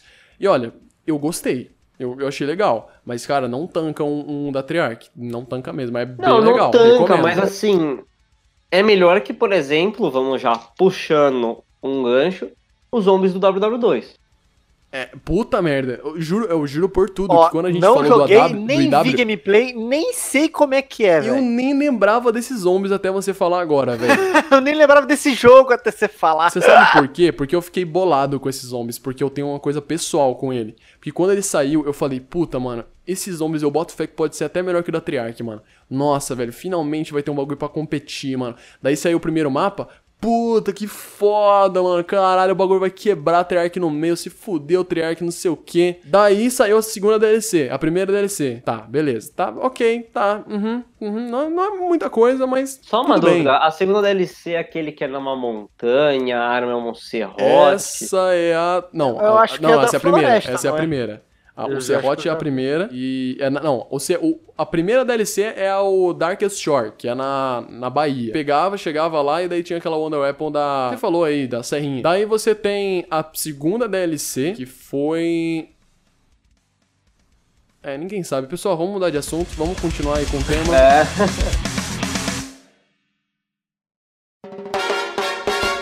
Your hands are cold. Your movements lifeless. You want more speed. You're feeling restless. A gente falou sobre gameplay, sobre o passado, sobre o nosso começo, sobre outros zombies, e eu acho que a gente pode falar agora sobre a história. O Victor mesmo falou no começo que ele não é muito por dentro, mas ele sabe um pouco, até porque eu já contei algumas coisas pra ele, porque ele já viu alguns vídeos. E curiosamente, aí eu, na verdade eu esqueci de falar uma coisa, que foi que quando eu comecei a jogar zombies, o Vitor foi um dos primeiros que eu conheci, e ele jogava zombies antes de mim, né? E a história foi tipo assim: eu tava com um amigo, muito noob nos zombies, tipo, a gente era criança, tá ligado? Daí tinha lançado, recém-lançado o Die Rise. E daí eu dei join, eu, eu e esse meu amigo, na sala de outro amigo meu. E a gente entrando lá, o Vitor tava lá. E eles estavam com arma com pack a punch. Eu nunca tinha visto isso antes na minha vida. Eu fiquei, caralho, por que que tá saindo laser? O que que é isso? Tá fazendo um barulho estranho a arma dele, velho. Tá toda. Eu tava com uma N. Eu É, lembro uma hoje, N, tava eu com uma lembro. N com Sim, pack com uma a punch mira dele. estranha Caralho, ainda. Como é que você fez isso? Não Com aquela o quê. mira de sorrisinho roxa, assim, nossa, os caralho. E a sua arma toda, toda latão, assim, sabe? Tipo, a arma fica meio estranha com o pack a punch da Amassada, Die Rise né? lá. Aham, Amassadona, então. amassada, é. Ué, what the fuck? Como é que faz pra amassar a arma assim, velho? Daí eu entrei no grupo dele, começou a conversar e tamo aí. Isso aí foi em 2013, nossa, mano. Sete anos já, velho. Sete anos já, velho. Mas enfim, mano, só foi só um adendo. Agora falando sobre a história. a gente vai falar da história mais por cima, né? Assim, só um, um rasante na história, dizer o que a gente esperava da história e não foi, né? É, tipo, a gente pode dar uma comentada no geral. Tipo, não precisa ser muito rasante, mas também não dá pra falar profundamente da história zombies, né? Porque, afinal Não, de não é. contas, tem gente fazendo 15 vídeos de uma hora aí, então acho que não é bem possível fazer uma coisa dessa. Então, né? Eu, eu, o que eu falaria da história zombies? Era simplesmente um doutor maluco com um cara que tinha uma filha, ele mandou a filha pra casa do cacete, só. Acabou. Não, mas a gente, a gente tem uma coisinha antes ainda, que era mais, mais detalhe ainda. Que isso aí era só. Isso só começou a entrar mais no Is. Eu ia falar Shinonuma, mas foi mais Is que começou a entrar a lore mesmo. Antes, o primeiro mapa de todos, o Nest Deron Totem, eram só quatro soldados genéricos. Tanto que no próprio Chronorion, que foi onde a gente viu a história narrada 100%, onde a gente tem a fonte agora oficial da Treyarch, é dito que são quatro fuzileiros ali. A história é que tava, eles estavam no avião, se eu não me engano. O avião caiu por mau funcionamento e caiu em cima de um caminhão transportando o zumbi ou elemento 115 pra pra outro local. E eles caíram aí, na, se eu não me engano, na Alemanha mesmo. E o avião caiu e teve quatro sobreviventes. E os caras ficou sobrevivendo, matando zumbi até morrer. É só isso mesmo na Tiran Top. Só uma pausinha. Ô sorte do cacete, hein? Do avião cair em cima de um caminhão em movimento levando 115. Era a hora dos caras, né, mano? Eu acho que os caras iam ter mais sorte mesmo se eles tivessem morrido, né? Os caras sobreviveram e ainda foram comidos por zumbi, velho. Isso, na verdade, isso é uma coisa interessante, né, mano? A gente, os, os zumbis, a gente já viu eles comendo gente, mas qual que é a brisa do zumbi comer, mano? Eles estão sendo controlados pelo, pelo cara que tá na MPD. Por que, que eles têm que comer as pessoas, tá ligado? Tipo, Será que não muito é um, um instinto meio assim? Por exemplo, estou sendo controlado, tudo bem, mas se o zumbi for deixado no natural, será que ele não tem uma, uma coisa psicológica? Eu acho que é mais isso. Assim, é lógico, tem as coisas que falam que é um vírus, é o vírus precisa se alimentar, mas a gente tá falando no caso dos zombies do, do Call of Duty. É, que é uma coisa mística. No sentido de assim, o 115 ele pode é, fazer com que, meio que como que o corpo volta à vida, pode ser que uma, uma pequena parcela da pessoa volte à vida, mas assim, a pessoa já morreu, né? Então, tipo, aquele, aquele, aquele sentimento, posso estar falando muita merda, tá? Então, eu acho, Aquele sinceramente, sentimento da pessoa querer voltar a ser o que ela era. E assim, você é uma besta sem cérebro, você é um corpo, mas você quer voltar a ser o que você quer, o que, que você faz? Você, teoricamente, ingere Come coisa ser que você humano. quer ser. Exatamente. Caralho. Porque cara, você vocês vai... entraram numa discussão que eu acho que nem os desenvolvedores estão tão ligando pra isso, sinceramente. Eu tô falando no sentido de. Pode ser por isso que ele come, porque, como o Nathan disse, não tem sentido o zumbi comer, porque realmente, se for parar pra pensar, por que, que o zumbi é o zumbi? Por que, que o, o, o não simplesmente controlou os zumbis de um certo modo pra pegar em arma e matar quem ele queria? Então você come o que você quer ser. Exatamente. Eu queria ser Scarlett Johansson. Come Não, ela que que? Oi? Hã? Brincadeira, gente, brincadeira. Olha só. Mas então, continuando a história, depois da Night Iron Totem a gente teve Verrucht. E na Verrucht já não são mais quatro personagens aleatórios. Talvez nessa época não tivesse tantos planos assim, mas os quatro personagens da Verrucht são o Dempsey, que é o líder do esquadrão americano, daí você tem o John Banana, que é um dos membros, o Smoker, que é outro dos membros, e um quarto Marine, que não me pergunte por que não tem nome. Você tem três personagens com nome e o quarto se chama Marine, ele não tem nome, é um Marine sem nome, tá até escrito no Chronorium isso. Então eles vão lá pra resgatar o, o Peter McKin, pra descobrir o é paradeiro pra dele. Eles vão atrás do Peter, aí que o Peter era um espião americano que tava no 935. E eles acabam encurralados pelo outbreak de zumbi que teve. O Dempsey acaba sendo capturado e fazem experimento com ele, enquanto os outros três do esquadrão dele morrem. E daí é assim que ele vira super soldado, basicamente. Ah, mas aí a gente tá, eu acho que entrando, eu acho que a gente tem que fazer um podcast só pra história, entendeu? O que, que- o que, que você esperava da história quando você conheceu a história zombies pela primeira vez? Ah, eu esperava assim. Teve uma reviravolta gigantesca que é a junção de um, um certo hum, é, mito, né? Um, uma, Misticismo. uma mitologia que entra nos zombies, né? Que é o fato dos keepers, dos apóticons e o cacete, que entra nos contos de Lovecraft e o cacete que o parta. Mas assim, foi uma mudança boa. Só que eu fico triste com o modo zombies porque ele não terminou tanto em BO3 com a Revelations, né? Do, do Dr. Monte pegando a manopla do infinito, instalando o dedo e os malucos virando pó. E também do BO4, né? Que colocou É. a, a pedra no micro-ondas interdimensional, a pedra explodiu e o mundo sumiu. É, Teoricamente é o BO4 final. A gente não BO4 sabe. é triste mesmo, cara. Bem zoado o que eles fizeram. Aquele dispositivo agartano não foi dito em lugar nenhum antes da Tiger Totem. Não existia esse dispositivo. Não existia. A não ser que vocês conheçam algum rádio aí que eu não tenho ciência, mas Não, não tinha nada de dispositivo agartano. a- Não existia. O fragmento elemental existia tanto nas HQs, que se alguém tiver interessado, o Natan traduziu todas as HQs no canal dele. Nas HQs eles traziam o fragmento, mas não era uma coisa tão centrada. E aí tivemos Alpha Omega, que eles foram lá, pegaram a pedra, beleza, a gente conheceu um pouco mais da história do Avogrado, que eu achei sensacional, mas isso aí fica pro outro podcast. E aí eles simplesmente foram na. na como que é o nome? Call of the Dead, né? O mapa, né? É, Na Call of na the Dead.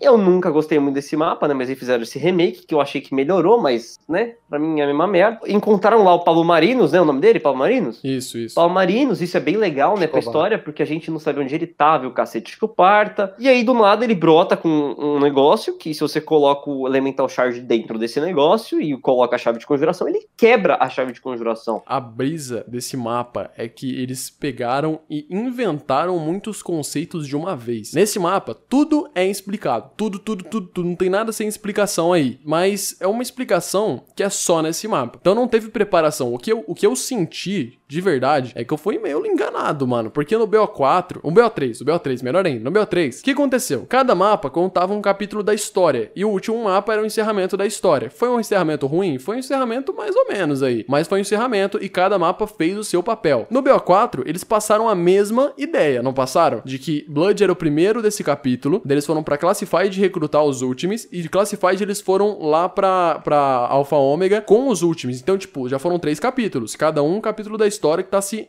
te preenchendo, né? E você imagina que eles vão usar os elementos conseguidos aí, ou aprendidos pela gente, elementos que eles colocaram nesses três capítulos, pra encerrar no quarto. Só um adendo, né? Na cutscene final da, da Alpha Omega, quando a Samantha olha pra tela e fala: A gente vai lutar, Ed, a gente vai lutar na Grande Guerra. Você espera um mapa. Assim, sensacional. Você espera que a gente vai realmente voltar pra Grande Guerra. não, não, e melhor, e pior que isso, ela fala que ela vai depois. Não, tipo, é mais foda ainda, porque ela fala que vai lutar na Grande Guerra, como se já não fosse foda o suficiente. Ela fala: depois da gente lutar na Grande Guerra, a gente vai pra casa queimar tudo até o último. Até a última Alaska. Mano, isso foi foda. Passava a ideia de que a gente ia ter uma puta um bagulho enorme e depois ia ter mais uma coisa ainda. E isso é uma coisa particular minha, mas que, cara, eu sou apaixonado por história que envolve um, um clímax incrível e depois do clímax tem meio que mais um clímax. Eu vou dar um Aham. exemplo de um filme bem ruim, mas que tem isso. Não é. Também, também, mas não é bem um plot twist. Plot twist é um, tipo disso, mas é, plot twist é, quando muda. isso, O exatamente. tá falando continuar, é como se fosse uma montanha russa. Isso. Teve um loop e tem um loop mas, menor depois. mas pode ser um plot twist também.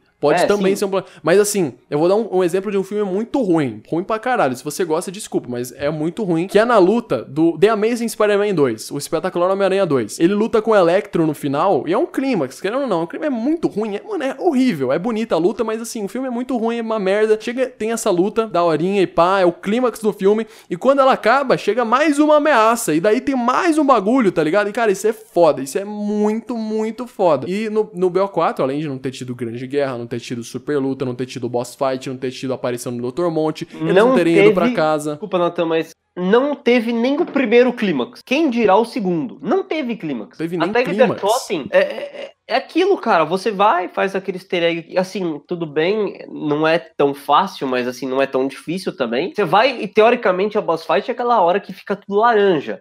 O Cara, eu juro pra você, deixa eu te contar uma coisa. Esse bagulho aí eu não acreditei, porque a gente tava sendo um dos primeiros a fazer o easter egg. Eu não sei É. se você tava também, mas a gente tava sendo um dos primeiros do mundo a fazer. Só que ninguém tinha terminado ainda, ou um gringo tinha terminado, sei lá. A gente tentou ser os primeiros BR, a gente falhou miseravelmente, falhou miseravelmente, porque caía a partida sempre, dava merda. Teve uma que eu caí, os caras Sempre, continuaram. Eu acho que Mano, você tava, eu- não tava, lógico? Tava, Não tava, caiu. A gente fez três É. vezes o easter egg em live e as três vezes crashou na. um- teve É. uma vez que crashou na cutscene. Teve partida que, tipo, a gente terminava o easter egg, numa boa, quase ninguém tinha caído e caía a partida, né? Que a Treyarch, eu não sei, eles têm tesão em colocar isso aí, cara. Que não é do BO. Vem do BO2, vem do BO3 e tá no BO4, cara. É uma coisa que eles gostam, parece, cara. Mas continuando o que eu tava falando antes, quanto a isso, quanto a- a- ao bagulho do, do- da luta aí, da boss fight, quando eu vi esse bagulho da boss fight, esse negócio laranja aí, que era o bagulho do, do círculo, do, do dispositivo agartano, eu falei assim, nossa, mano, não vejo a hora de chegar na boss fight.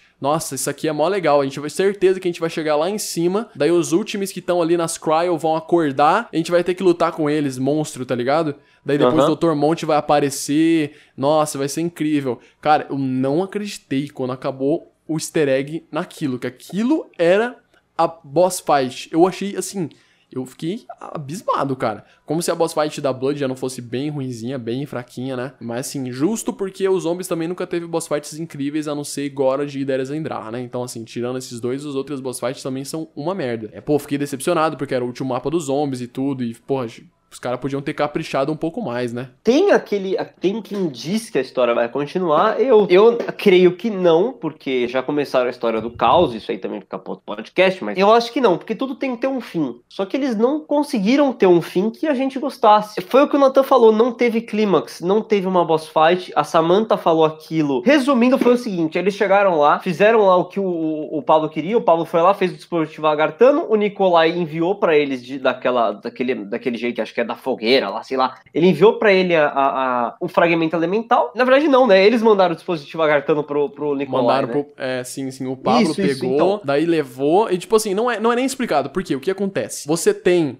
o Pablo subindo com o dispositivo e, na teoria, ele tá indo pra Grande Guerra pra virar o Sir Pablo Marinus e lutar lá na Grande Guerra e tudo. O que já levanta a questão: como assim ele tá indo pra Grande Guerra se essa aqui meio que é a quebra do ciclo, entendeu? Por quê? Tá ligado? Porque meio que o ciclo estaria continuando assim. O que o mapa passa nos rádios e tudo é que o ciclo já envolvia Tag Der Totem. Tag Der Totem faz parte do ciclo, sim. Talvez o ciclo só quebre quando o Nikolai mata todo o multiverso, né? Quando ele prende todo o multiverso no Dark Eater. Porque é, o, o Pablo Marinus vai pra Tag Der Totem e o destino dele é sair de Tag Der Totem quando os Victis manda- derem pra ele o dispositivo Agartano pra ele ir até a Aham. Grande Guerra e lutar. E isso já faz parte do ciclo. Provavelmente só depois que o Nikolai destrói tu- a chave de conjuração e tudo. Exatamente, ele faz isso, ele faz o dispositivo agartando, constrói ou conserta, sei lá. Ele entrega pros Victis, os Victis vão lá, mandam pros primes e os times que estão lá naquela fogueira, lá bebendo cachaça e o cacete. O Nicolai envenena todo mundo, todo mundo morre, menos o Stoff e o times, não sei porquê, ou ele tava no, Ou ele, como ele já é um zumbi, teoricamente ele não morre, ou, ou ele realmente não tomou, É, né? o que eu sabia. entendi, o que eu entendi foi que ele tomou,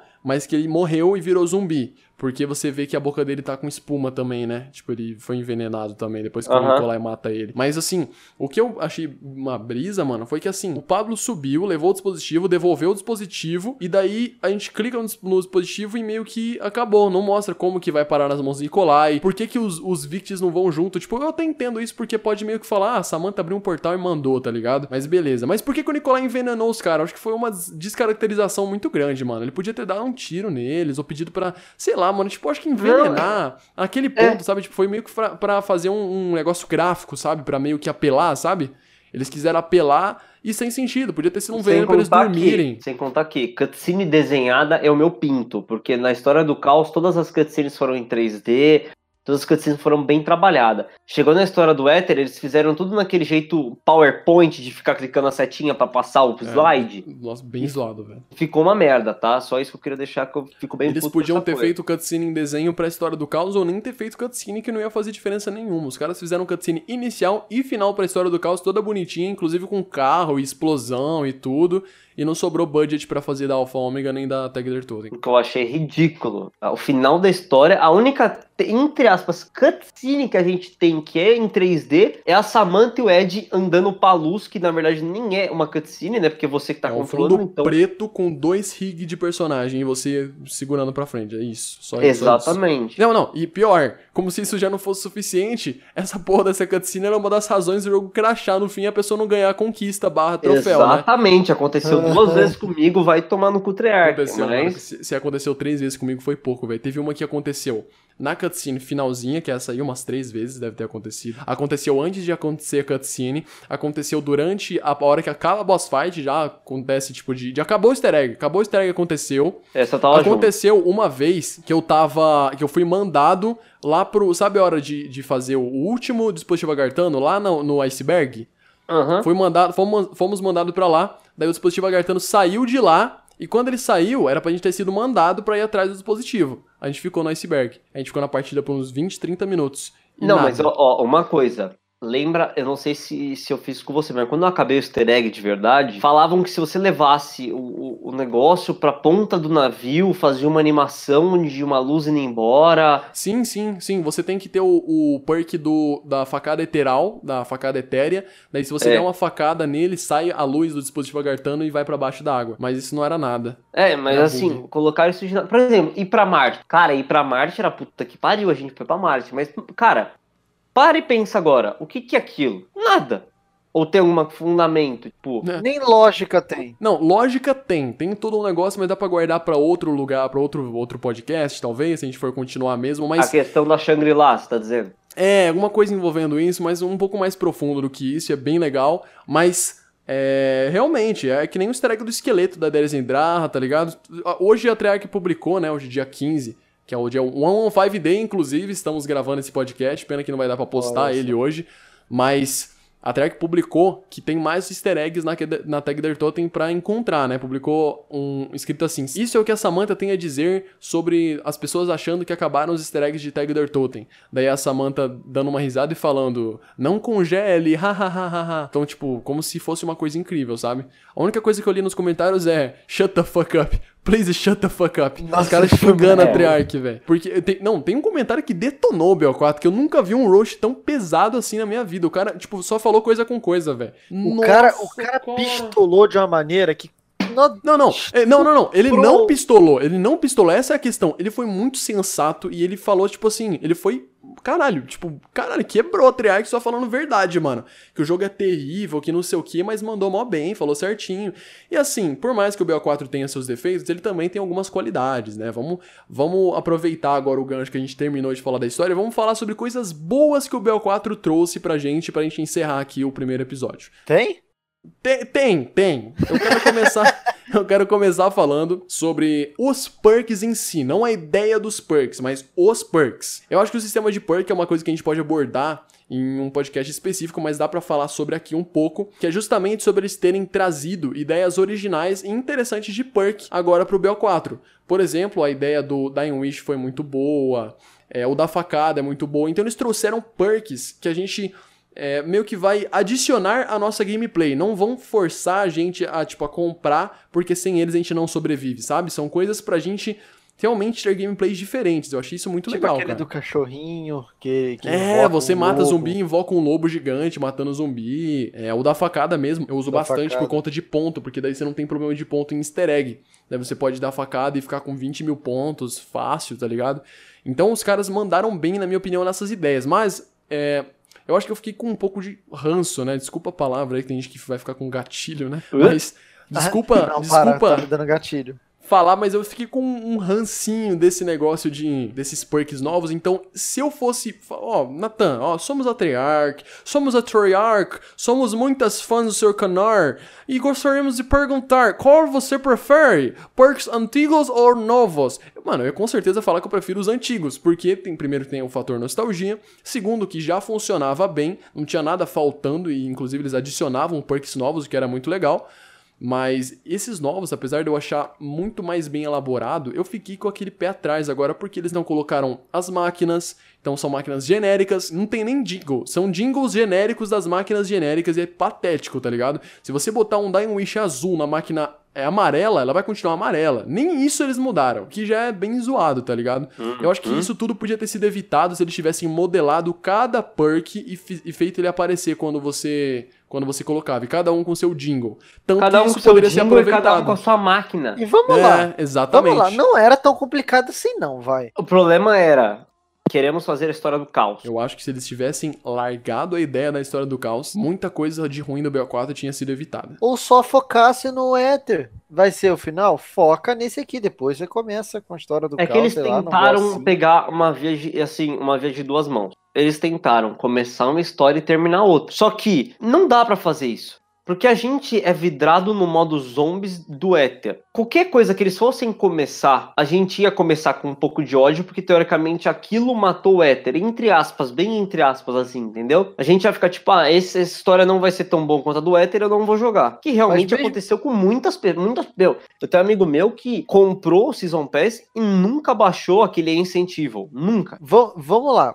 a ideia deles de começar um novo e terminar e terminar que já tava, pra poder meio que introduzir, o que que eu acho sobre isso? Cara, se você quer fazer, fazer isso, pô, eu acho que uma melhor maneira de fazer isso seria, por exemplo, no BO5 ele, ele pegar do início do- da história do caos e focar extremamente nisso.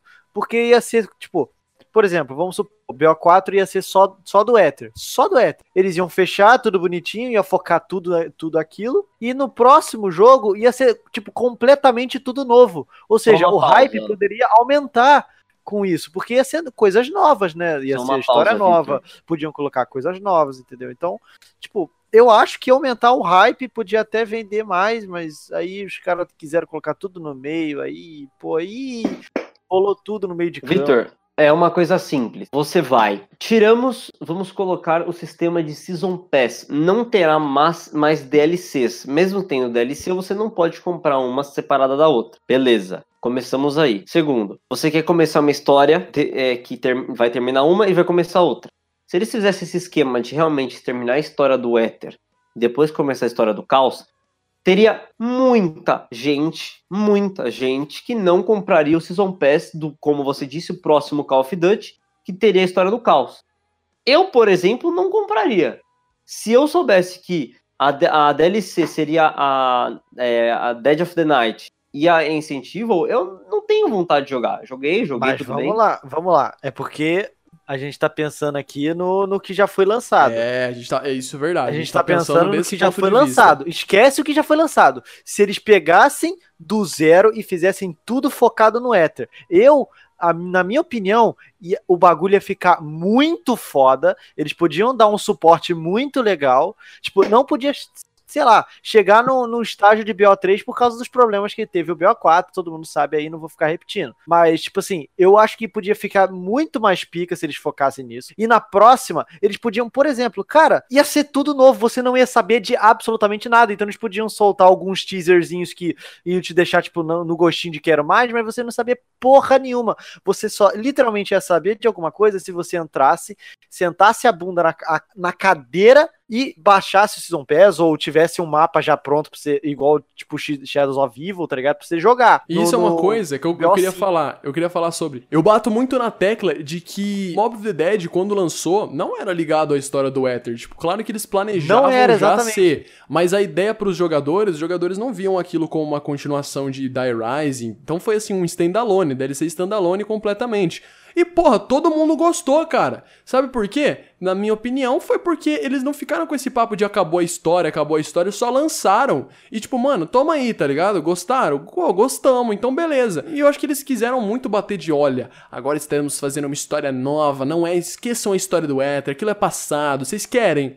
Foda-se, olha, olha para essa nova aqui agora que vai sair dois mapas logo no lançamento. E das duas próximas DLC vão ser essa coisa aqui, com cutscene em 3D, pegando todo o dinheiro que ia ser usado na história do Ether. Então os caras, tipo, mano, vacilaram. E eu acho que, que nem o Logical falou, eles quiseram ir numa via de duas mãos, que era se aproveitar da história do Ether do Black Ops 4 pra trazer a história do Caos e fazer o jogo vender do mesmo jeito, né? Porque, que nem, acho que é o que ele pensa, se o jogo fosse exclusivamente de história do Caos, muita gente não ia se interessar de comprar. E eu até entendo completamente o que ele quer dizer e, na verdade, concordo também, porque, tipo, muita gente não ia querer. As Pessoas, hoje em dia, muitas pessoas compram só pelos zombies. Eu me incluo, o Logical diz que se inclui também. Então, assim, o resto é consequência, multiplayer, etc, é consequência. Então, se história do caos, se não, se não tivesse história do Ether, eu não ia comprar no lançamento. Quer dizer, agora eu compraria porque eu tenho canal e pá, eu traria conteúdo, eu queria ver como que tava. Mas se eu fosse um jogador de zombies, assim, eu não pegaria e compraria logo no lançamento. Talvez, se fosse bom, eu compraria depois, entendeu? Quando saísse uma DLC. Mas até aí a Activision já se prejudicou muito. Então, eles quiseram bancar os espertões e acabaram dando tiro no próprio pé.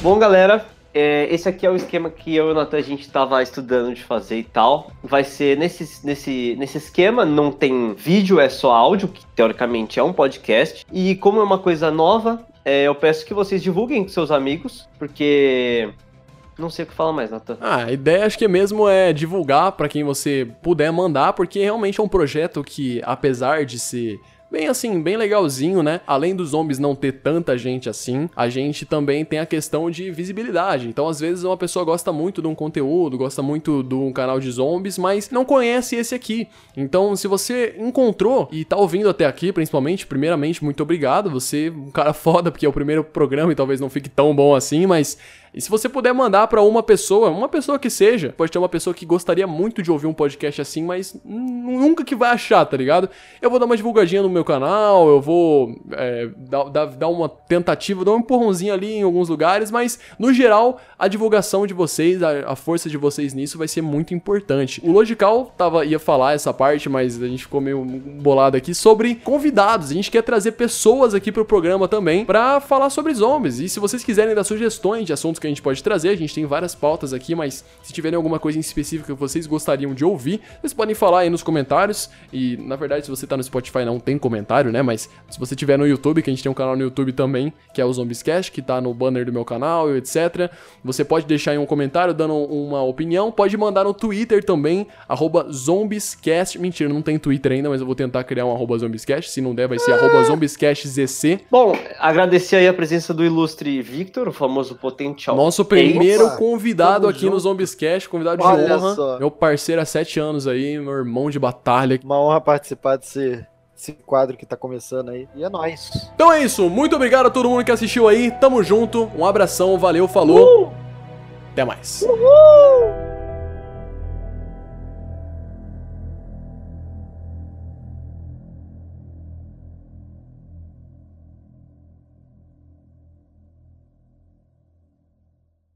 Não era pra fazer essa parte, mas assim, ia ser muito estranho não dar um tchau depois de falar tudo isso, né, mano? É. É,